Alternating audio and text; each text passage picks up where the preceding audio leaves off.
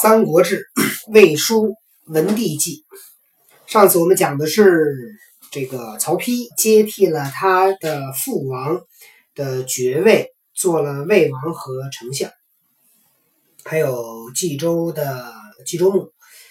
那么接下来呢是元年二月壬戌，以太中大夫贾诩为太尉。御史大夫华歆为相国，大理王朗为御史大夫，置散骑常侍、侍郎各四人。其宦人为官者，不得过诸属令，为金册着令，藏之实事。元年二月呢，指的是这个元年，它上面是改了年号啊。这个呃，曹丕做了。做了魏王以后，就改了年号。嗯，在这一年的二月，任命这个太中大夫呢，叫贾诩。呃，他之所以封贾诩做太尉呢，也是报恩，因为当时这个当时这个曹操要立太子的时候呢，曾经问过贾诩的意见，说。呃，你觉得我应该立谁呢？贾诩这人特聪明，贾诩没直接回答，然后呢说我想起一人来。曹操说你想起谁来了？然后贾诩说我想起刘表和袁绍来了。曹操一听，哦，明白了。那曹操就决定立曹丕了。为什么呢？因为他们两个都是那个废长立幼，结果最后都死。对，因为刘表跟袁绍都是废长立幼，结果导致这个国家内部就乱了，所以。贾诩呢，就什么都没说，给曹操，哎，给曹操讲了一个例子，用对比的方式，然后让曹操明白啊，应该是选谁。然后，所以呢，就曹操立了曹丕做太子呢。那个曹丕呢，就为了感激，就封那个任命贾诩做太尉，御史大夫华歆做相国，大理王朗做御史大夫。然后呢，置散骑常侍、侍郎各四人。散骑常侍呢，就是呃官名，是皇帝的顾问，入则规谏过失，是给皇帝提意见的。呃，出则骑马散从，就是皇帝如果外出，这个散骑、散散骑或散骑哈，散骑常侍呢，就是可以骑着马出去，跟在皇帝身边，那就是皇帝身边很近的人哈。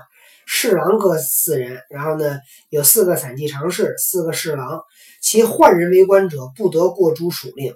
然后呢，这些宦官里边，要是做官的，不能超过这个诸属令，就是诸属，属就是公属、官属，令呢就是公属、官属里边的负责人，就是限制这个宦人的官的这个职位。为金册着令，藏之实实事，把他这个命令啊写了一个。写在一个镶金边的书上，然后呢，给他藏在一个石头的屋子里。就是说，这个这个意思就是说，我已经说了这个命令就不能改了，所以就把它呃存档。在注解里呢，引的是魏书载庚戌令曰啊，庚戌的时候呢，这个曹丕曾经下令说：官津所以通商旅，池苑所以御灾荒。设尽重税，非所以便民。其除池域之禁，清官金之税，皆付十一。在庚戌日，曹丕下令曰：“你看，在你看，我们可以看到啊，等到曹丕的这个《文帝纪》里面，他有很多的记载，这个文献呢就越来越详细了，因为那会儿已经都整个国家已经相对比较安定了。”他这些都能记载，说是哪天了，对吧？记哪年哪月哪天都能记下来了。过去那会儿呢，天能能记个年就不错。然后这个曹丕曹丕的令呢，就说说关津啊，关是关口，津是渡口。说这些关口之所以可以这个通商旅，呃，关津。呃，因为关津，所以就可以这个通商旅。因为有池苑，呃，池苑就是池就是鱼池，苑就是养动物的那种，类似于牧场。啊，说这个有这个地儿呢，就可以御灾荒。怎么可以御灾荒呢？就平时你把那动物都养起来，把那鱼都养好了，等到碰到灾年的时候呢，咱就外边打不了猎了，咱就可以上这个这个这个这个叫什么？这个专门养动物的地方去去打猎就好了。啊，那如果我们设的是重税，就不方便老百姓。说本来这个官金池苑都是为了通商旅、为了御灾荒的，但是如果我们设了重税，就对老百姓就不方便了。其除池域之禁，轻官金之税，说他要去这个废除池和院的这个禁令啊，然后呢要减轻官金的这个税收，皆付十一，十一呢就是十分之一，抽税十分之一啊，呃，所以你看这个这是在这个东汉末年啊，魏魏晋。魏晋这会儿的话呢，它的税呢是十一啊，呃，我们现在的这个税呢是什么？我们的增值税是啊不一样哈，有三五还有十五的，然后再加上所得税是企业所得税是百分之二十，再加上个人所得税，这七七八八算起来，那其实这种综合的税率是非常非常高的。也就是说，我们现在和东汉比起来，我们的效率。整个政府管理的效率来讲，其实是不如古代啊。那会儿的这个这个皇帝管起来，反而是更加关注这个民生，关注老百姓。辛亥赐诸侯，赐诸侯王将相以下将，呃胡呃数万斛帛千匹金银各有差等。在辛亥日，又赐给那些诸侯将相以下的将领呢。万一万斛的树是应该应该是小米儿，然后还有一千匹的帛，还有金银，就是就是他也是刚刚当王嘛，所以要是对天下对老百姓呢，就是这种非常的慷慨哈。前使者巡行巡行郡国，有违礼剖剖克暴虐者，举其罪。然后派使者呢，就到他手下这些郡国呢去巡查。如果碰到那些不讲道理的，然后这个搜刮民财的，然后对老百姓不好的，就举报，然后呢就要法办他们。所以他也是，呃，刚刚做魏王呢，赶紧对普天下施恩啊，让老百姓能够知道他，感激他。初，汉喜平五年，黄龙建桥。光禄大夫乔玄问太史令单阳：“此何祥也？”阳曰：“其国后当有王者兴，不及五十年，亦当复建。天势恒向，此其应也。”在之前啊，汉喜平五年，喜平是灵帝刘宏的第二个年号啊。喜平五年呢，就是公元一百七十六年。在喜平五年呢，黄龙建桥，在桥这个地方呢，发现了黄龙。然后光禄大夫呢叫乔玄，乔玄呢就问太史令单阳，说这个是意味着什么呀？然后太史令呢，这个单阳呢就说说这个地儿啊，将来呢是要出王的，呃，超过五十年还可以再见到这个现象。然后内黄阴登莫而记之。内黄是河南内黄的西北，是个地名哈，是内黄人叫阴登，他把这事儿呢就给记下来了。至四十五年，登尚在。至四十五年呢，就是指这个延康的元年，公元二百二十年三月，黄龙建桥。哎，这个不到五十年，果然又出现了这个黄龙。登闻之曰：“善阳之言，其言兹乎？”善阳的话呢，被这个验证了。呃，记载在魏书里边，王召见登，王呢召见那个叫叫什么登啊？叫阴登啊，召见那个阴登，谓之曰：“昔乘风闻楚丘之谣，而敬事既有。”邓臣信少公之言而自纳光武，登以独老，福应战术，实际天道，岂有是乎？赐登谷三百斛，遣归家。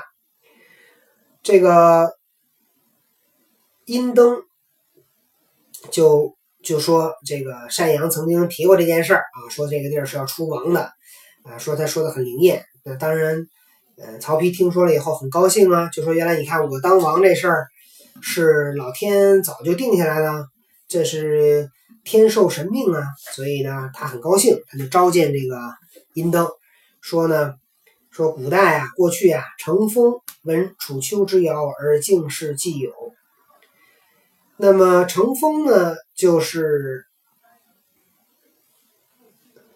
乘风呢，就是我看看哈，应该是，嗯，这个故事是这样的，说记载在《左传》闵公二年，说成风闻成纪之谣，乃视之，而属喜公焉，故成纪立之。